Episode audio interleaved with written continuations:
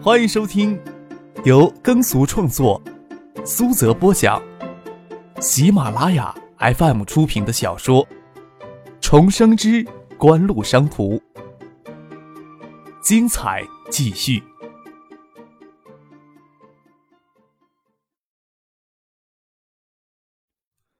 第八百七十四集。差不多年产量要提高到四千万吨才能保本，但是要达到这个产量跟运力，需要再投入二十亿美元资金才够。梁军这些年来一直负责工程管理，对产业布局的眼光有些欠缺。他在餐桌上谈了他的观点，说道：“下面好些人呢不能理解。”张克笑了笑，又不能直接告诉梁军，过了零三年。国内经济紧缩期过去之后，加上民营经济投资钢铁产业初步结出成果，国内铁矿石需求量激增，价格自然也会飞涨。矿区还要建设一年多时间才有初步的雏形，已经是零二年了。就算零二年、零三年连续亏损两年，到零四年什么都能弥补回来，时机可能比曾经发生的历史更早呢。当然，景货做决策时做好长期亏损的时间打算，在日系财阀已经占领先机的情况，难得迎来产业的低谷期，此时不大力进军更待何时？夜里落地窗外的海水，又像静谧又像蕴含风暴的黑色天空，只有临海的三座海岛工地上闪烁着零星的灯火。张克趴在床上回复电子邮件。不时抬头看着穿着绸质睡裙站在窗前看外面夜色的许思，柔和的灯光与睡裙的绸质光泽衬得她肌肤上的娇嫩。当然，由于心疼羞涩，肌肤有些微的粉红，脸也别过去不看张克。张克原本会以为许思跟翟丹青在一起，他一个都挨不上。没想到大家洗过澡上楼时，翟丹青直接将他与许思一起推到客厅里去。令他痛苦的是，许思抹不开面子，又将他推了出来，他都快忍不住要大喊了：“哎，你们把我当什么东西了？”魏兰笑得花枝乱颤，翟丹青也不好意思让张可进他的房间，便拉着魏兰先上楼去了。张可就不忍心许思真那么忍心，拿着笔记本坐在楼下客厅沙发上回复邮件。珀斯的冬天虽然相比较海州要暖和多了，但是夜里的天气仍然要降到五六度左右。楼下是两层挑高的客厅，暖气打不足。张可穿着睡衣在清寒的客厅里坐了半个小时，才装可怜的去敲许思的门，只说趴在床上回复邮件。这一会儿，一天的工作算是完成了。邮件回完了，张可说道，盯着许思的侧脸看。发现他没有一处不美，秀直的鼻梁、嫣红的嘴唇以及笑的弧度都是异常的迷人。回完就回完了呗。许思转过身来，手撑在窗台站着，笑着说话，却不朝张克走过去。许思不走过去，不意味张克就不走过去。他将笔记本收起来，放在床头柜上，赤脚走到许思身边，将他轻轻搂住。不许欺负我。许思想板着脸就笑起来，他心里也是痒痒的，只是感觉有些怪。按说他今天晚上应该将张可推给翟丹青才对。他很早就接受翟丹青作为张可的一个女人，他甚至欣赏翟丹青的坚强意志，这是他欠缺的。他甚至认为翟丹青这样的女人更有资格陪在张可身边。那你欺负我呀？张克手按着许思的臀。将他的小腹往自己怀里压，让他感觉到自己情欲是何等的澎湃，拉着他往床边走去，将他轻轻的放在床上，手撑着床有些吃力，身体盖住许思娇美的身体上，跟他接吻。许思放在床头上的手机响了起来，他伸过手来拿了过来，示意张可停下动作，不许说话。他还是抹不开面子，让翟丹青知道张可在那样房间里。丹青的电话，你不许说话。接通了翟丹青的电话，半句话没有说呢。不料张可不吭声的舌唇不肯歇的来舔他的耳朵，那处是他的敏感部位。给舔的又痒又麻又酥。他跟翟丹青说话都有些变声了。那个混蛋在你房间里啊？翟丹青听着有些异样，在电话里问道：“没有，那个混蛋还在外面回复邮件呢。”许思哪里好承认张克正在舔他敏感地带，只有美眸盯着张克。张克一只手又伸进睡裙里，抓住他的娇胸，另一只手伸到他的两腿之间。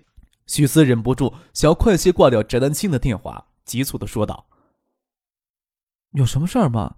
有什么事儿明天再聊吧。别挂电话。”翟丹青在电话那头说道。张克也听得一清二楚。翟丹青的听床要求让他的骨子都硬了三分，将手机从许思手里掰下来。许思也没有坚持。也突然觉得格外的动静，任张克将手机放在枕边，将许思推上云端的瞬间，张克也听见了翟丹青在手机里的喘息声，也急促的传来。他有心过去，又不知道许思会怎么想，低头看身下脸色绯红的家人，要给许思推了一把，只听他说：“你要不上去，指不定要我给他记恨一辈子呢。”翟丹青也听到了许思在说什么，在电话里喊道。你混蛋，别上来！信他的话才是傻子，这火怎么能不救呢？张克光着身子要出门，许思将睡衣丢给他。张克想起来再给魏兰撞见可不好，拿起睡衣围在裙下当短裙，还搞怪的撅起臀下的光臀。见许思在后面笑着，要拿东西砸他，他忙溜出房间，到楼上帮翟丹青灭火去了。张克与翟丹青这对旷夫怨女一直灭火灭了一个半小时。才根软腿骨的相拥在床上，看着窗外的海。我是不是太贪心了一些呀？张克手托着翟丹青胸部的下缘，摸着掂量着，似乎想掂量出到底有多少重量来。他跟静萌在婚礼上做的混账事儿，想来是婉晴说给许思听的，许思到珀斯之后又说给翟丹青听的。你想知道我有什么看法吗？翟丹青探过头来看着张克，他觉得张克的眼睛漂亮，就出神的盯着他的眼睛看。嗯？张克奇怪的问：“与其说你好色，与其说你贪心，不如说你想守护住所有你不愿意看到被伤害或被碰碎的美丽女人罢了。”翟丹青说道。“嗯。”张克听了之后反而没有话说了。他再不要脸，也不能拿这个当借口。只是翟丹青这么说，他姑且听听。翟丹青说了这么一句，就没有再说话了，像一只猫一样的蜷在张克的怀里，感受着他的体温，看着窗外没有星光照的暗色海洋。无论是婉晴，还是许思，还是陈静，还是他，还是孙静萌，还有唐静，都似乎在一个要堕落、被损毁的十字路口，给张克拉了回来。他刚刚有些放纵了。呻吟声也有些控制不住，不知道魏兰那个妮子有没有听到。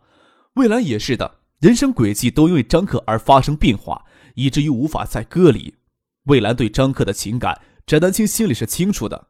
名义上，魏兰还是张克的干姐姐，还有其他的那些女孩子呢？陈飞荣、何贤、江黛儿，他们的人生轨迹难道可以跟张克还离开吗？但是他总能感觉到张克心里还空着那么一块地方，也许不是很大。却能让别人清晰无比的感觉到，这种感觉真是奇怪。张克的成长经历，甚至可能发生的情感经历，他是清楚的，怎么会空着那么一块地方呢？开阔而奢华的居室，裙床、沙发都是耀眼的极红，一具雪白娇躯的女人横亘在绸缎被褥上，十足的香艳。烈焰般的红唇发出微微娇吟，娇躯横亘在那里，摆出性感的姿态。诱惑着别人春风二度，池佐秀藏可没有心情春风二度。坐起来，穿上睡袍，对床上美女的诱惑视而不见，反而生了一些厌恶。心头又浮现起李新宇的身影，那平笑间的风情，认识一万个女人都抵不上。床上的庸姿俗粉，他可以随便找来一万个。池佐秀藏皱了皱眉头，忽然让女人从他眼前消失。那女人只敢撇下嘴。抱着衣服挡住胸部小腹的春光，光着白白的身子，赤足从池佐秀藏的卧室里离开。池佐秀藏站在窗前，看着夜幕下深沉黑色的海洋，他心想，那个人也或许躺在美人怀抱里，看着海洋，真是可恨。这个家伙也是风流好色，偏偏星宇的将心思都记在他的身上。一本红色文件夹静静躺在卧室一侧的办公桌上，里面有财团最高决策机构二幕会的结论：全球经济面临紧缩，钢铁产业在今年五年内难有复苏迹象。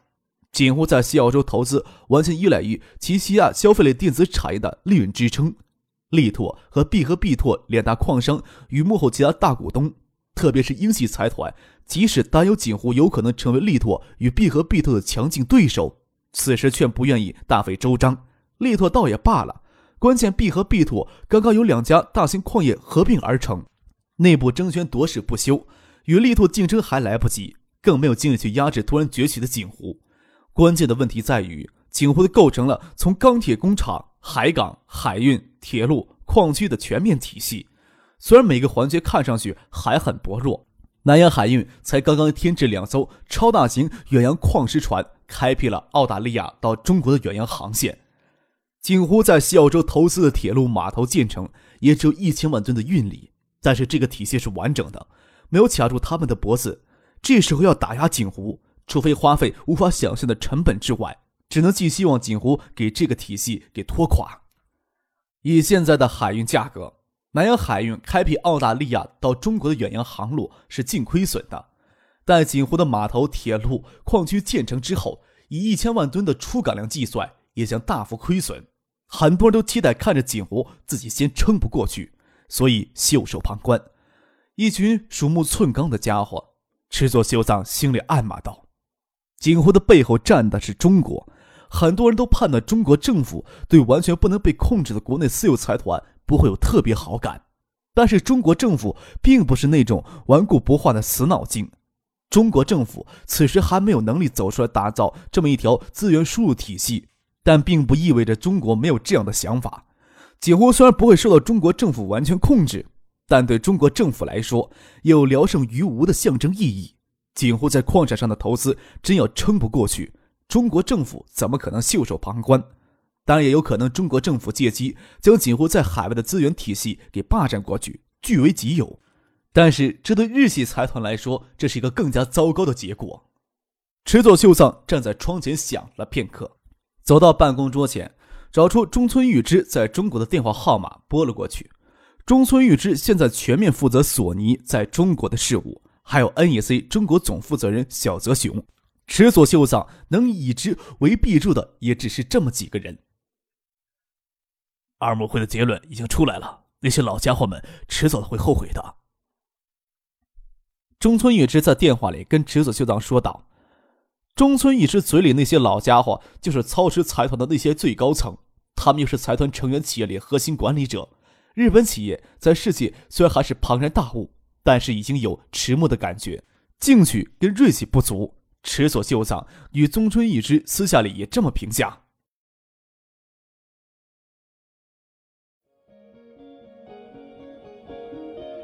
您正在收听的是由喜马拉雅 FM 出品的《重生之官路商途》。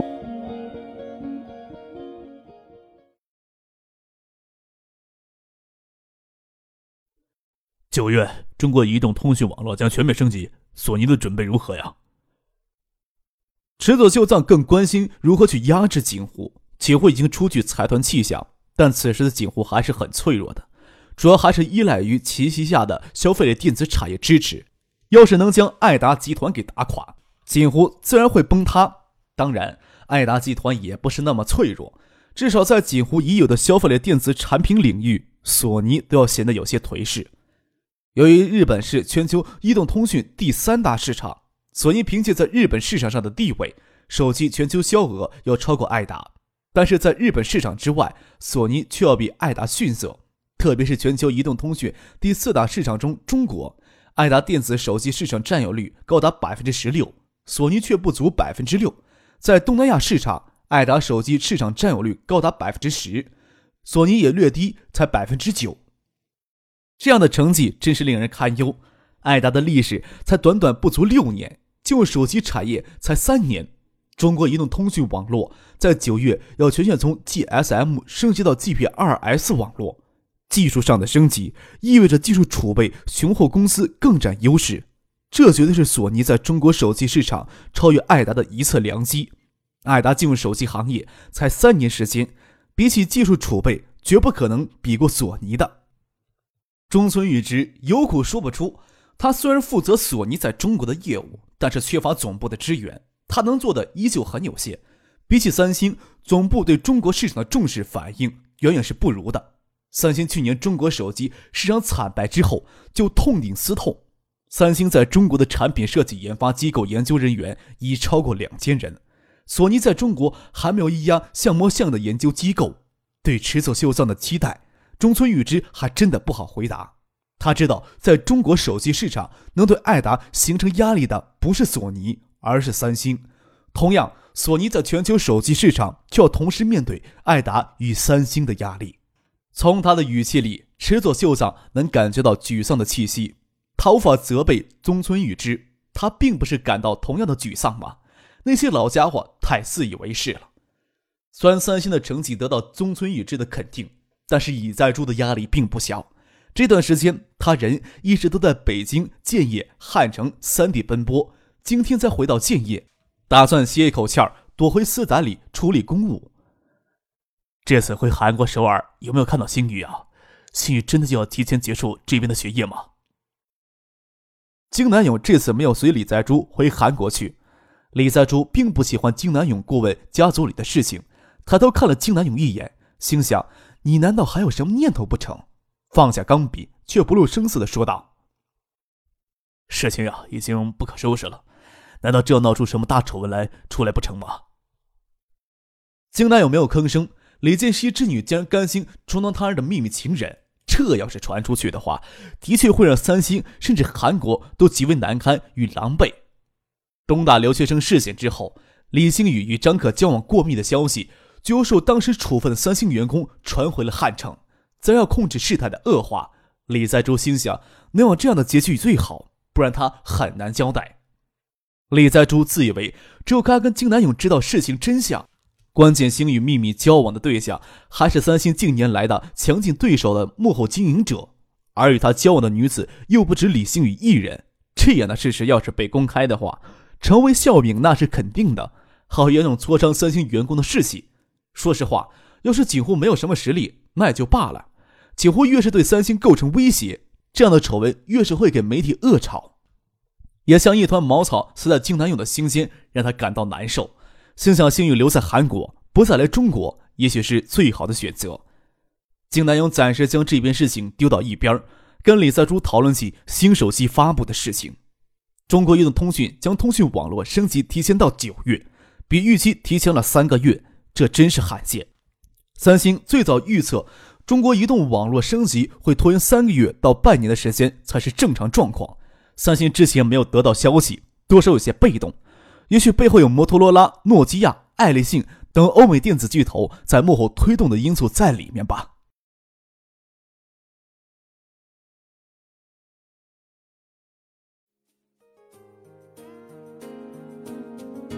听众朋友，本集播讲完毕，感谢您的收听。